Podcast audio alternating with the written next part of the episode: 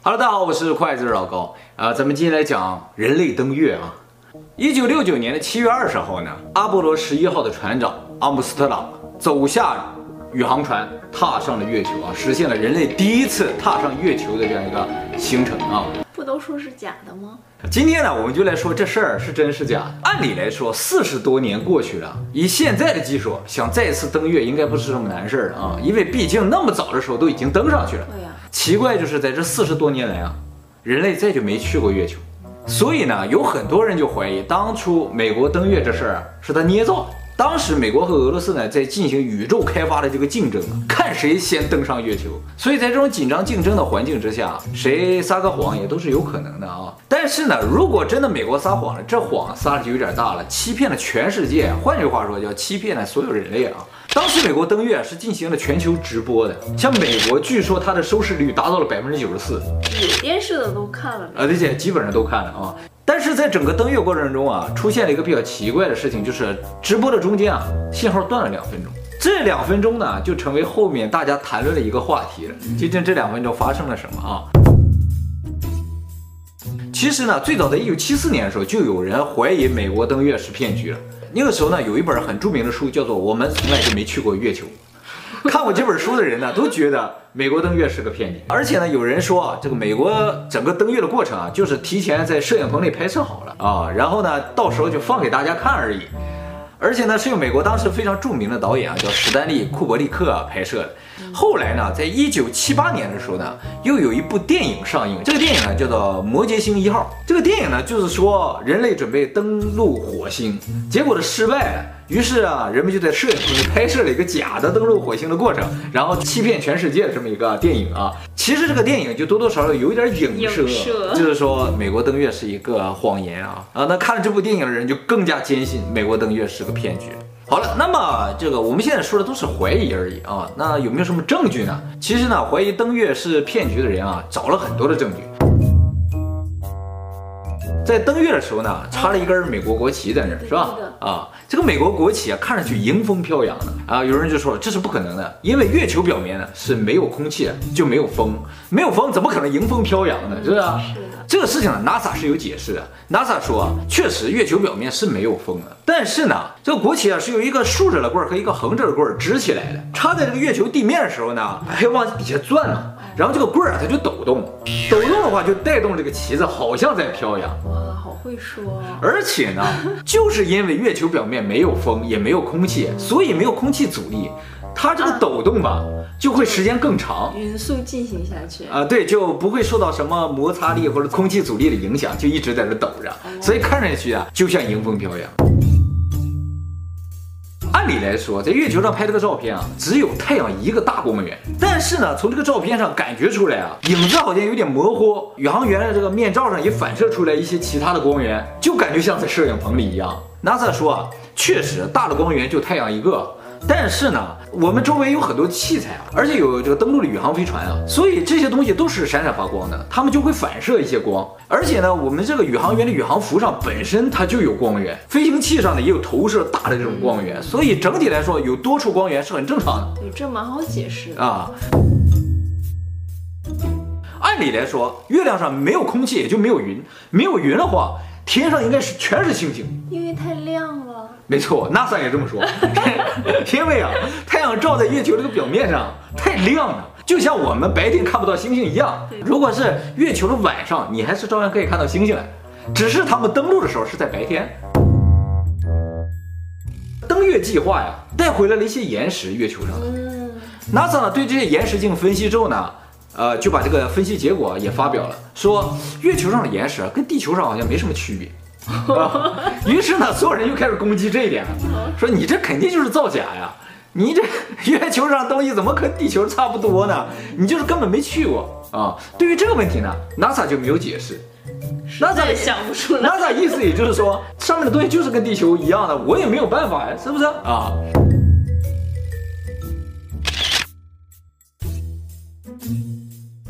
有人说这明显就是你的道具，所以有块写着 C 的岩石，你们没注意到，结果就拍下来了。就有一些人出来替 NASA 说，这也就可能就是岩石长什么样都有可能，上面有个纹路像 C 啊，或者是有个灰尘像 C，那都很正常，是吧？啊，那么这么多人质疑 NASA，NASA 呢就拍出了一个铁证，说我们肯定去过月球。这个 NASA 的铁证就说月球上有负规反射器。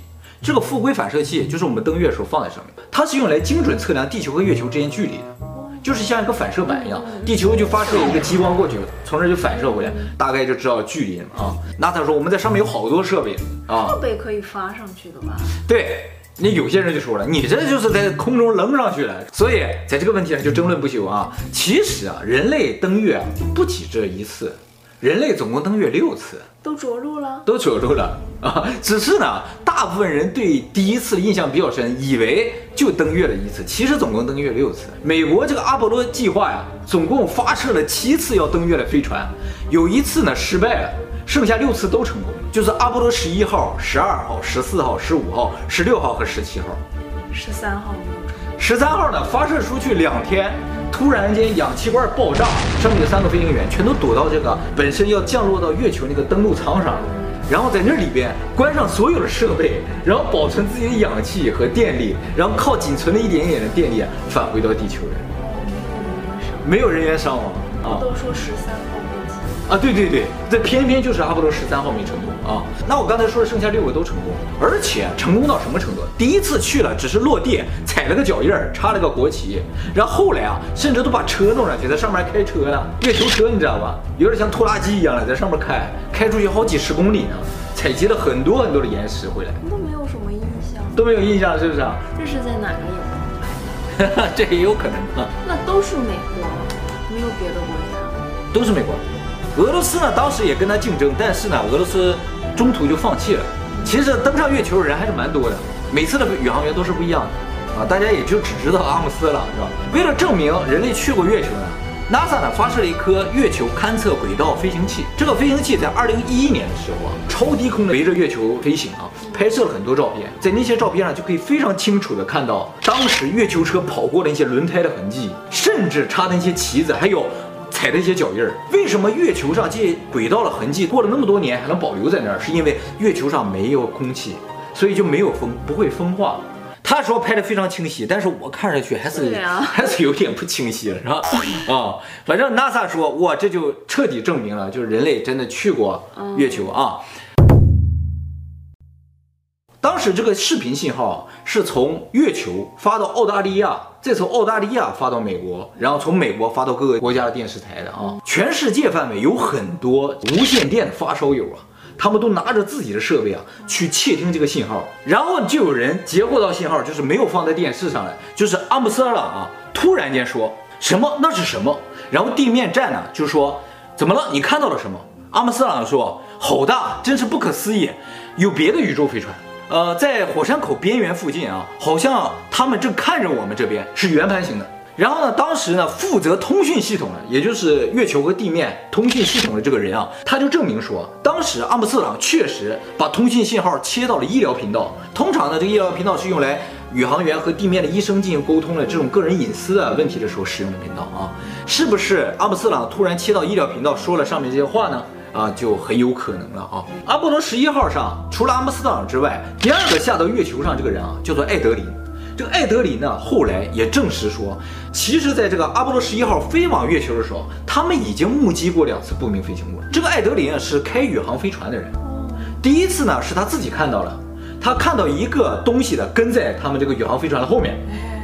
然后他马上联系了地面，说：“我后面跟了一个东西。”地面塔就说：“是什么东西？是不是两天前你切掉了这个火箭推进器？”他正在犹豫的时候，地面突然又说：“两天前切掉这个火箭推进器在哪儿？我们是知道的，不应该在你附近。”说完这个话之后呢，他再看后面的东西好像就没有了。第二次呢，是三个宇航员都注意到了一个闪着白光的东西一直跟在他后面。后来人们也发现，阿波罗十一号并没有降落在原定的降落地点上，它降落在一个离它原定降落地点非常远的地方。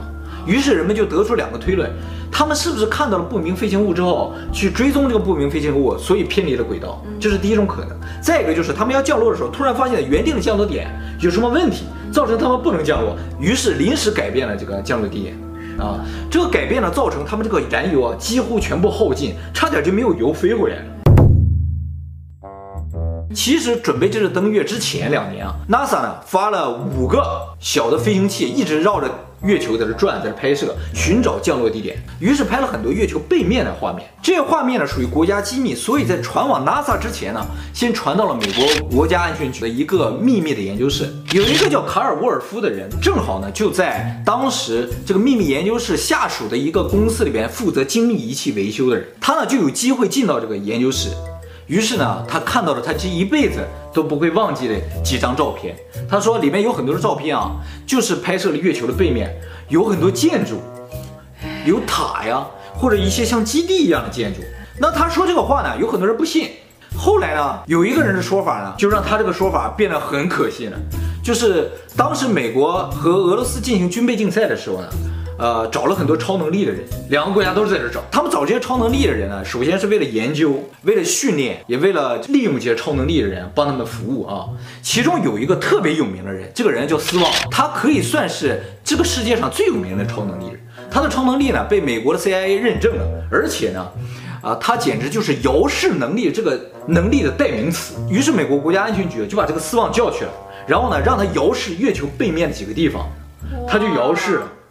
他看到了和那个人描述一样的建筑，他在遥视半途中突然说了一句：“他看的那些建筑里有什么东西？”看到他正在看，于是美国立刻终止了让他遥视这个事情。这个事情应该是斯旺自己说的，有可能是美国政府让他说的呢，就是让他非得说你看到建筑之类的，是吧？那那可能也是个可能吧，为了吓一吓苏联，真的 说你看我们这人都看到那么远的地方了啊。好，说了这么多都市传说，我们就认为这些都市传说都是假的，都是瞎编的。美国就是真的去过月球啊，月球也就是那么简单的个东西。那我们现在就回到一个非常核心问题上，那为什么过了这四十年，人类没有再次登上月球？对呀，啊，以现在的这个技术发展的话，那现在登月球应该是挺简单的一个事情。是不是？甚至如果这四十年来一直研究、一直发展的话，现在到月球旅游都有可能了，是不是？那美国呢，在这个问题上也是有回答的。美国说，其实不是不想登，只是登月啊太花钱。当时这个阿波罗计划呀，花了叫一千两百六十亿美金啊，是折算到现在这个钱，没有什么概念，没什么概念啊。那么有些人就说了，好，你说花钱，但是以现在的技术，应该比以前花的要少啊，嗯，对不对？这美国说，这不仅仅是钱的问题啊，是现在啊没有技术了。我们当初登月的那个技术啊，都已经销毁了。屁嘞！这个话是谁说呢？这个话是美国一个非常著名的宇航员，叫唐纳德·佩蒂特说的。这个佩蒂特说啊，我也非常想去月球，但是说实话，美国现在根本就没这技术。这个四十年前的这些登月的技术啊，呃，这个随着时代的进步啊，有很多技术已经被认为没有用了。于是，一点点、一点点、一点点就销毁了。而且啊，前一阵子还爆出一个新闻，就说 NASA 现在使用的宇航服啊，都是四十几年前那个时候造的。为什么不造新的呢？就是造一套宇航服花太多的钱，然后就是造宇航服的技术已经没有了，所以就只能用着那破破烂烂的宇航服，估计还能再用十年、二十年左右。据说，你说那个时候的技术有多先进？对啊，而且他们领先那么多。简直不敢想象，这是 简直不敢相信。那时候世界上至少有三十多亿的人是没有电视的。对呀、啊，那时候连电视的技术都不成熟。你想，印度和中国就没有普及啊？对，但那个时候都已经在月球上开车了，还能把信号直接发到地球上直播，太牛了。而且技术不能复刻。对，居然不能复刻啊！扯。这个大家可能觉得。咱们现在也经常发卫星到太空上上嘛，是吧？啊，所以那月球就远一点，稍微远一点也没什么可难的。其实不是这样，咱们现在发的大部分卫星啊，离地面大概是四百公里，月球离咱三十八万公里，差一千倍啊！所以这不是一个级别的技术，而且你到了月球，你再着陆还得从这再发射。Ninety nine proceeded three two one ignition. Right away, Houston. Vector good. Excellent. 还有一个呢，就是阿波罗十四号的飞行员啊，叫爱德华的一个人啊，他是当初登月的人，他就在参加二零零八年的英国的一个广播节目的时候爆料说，其实外星人是有的，六十多年前就访问过地球，而且所有宇航员在登月之前都接受这个外星人的说明，所以他说只要是宇航员都知道有外星人这事儿。可能，美国就装吧，是什么不可能？美国政府不可能跟外星人联系上了。那你怎么着？哎，外星人来找我那么多次，不就是让我跟各国首脑联系吗？让我传话。原来如此，有道理啊上吗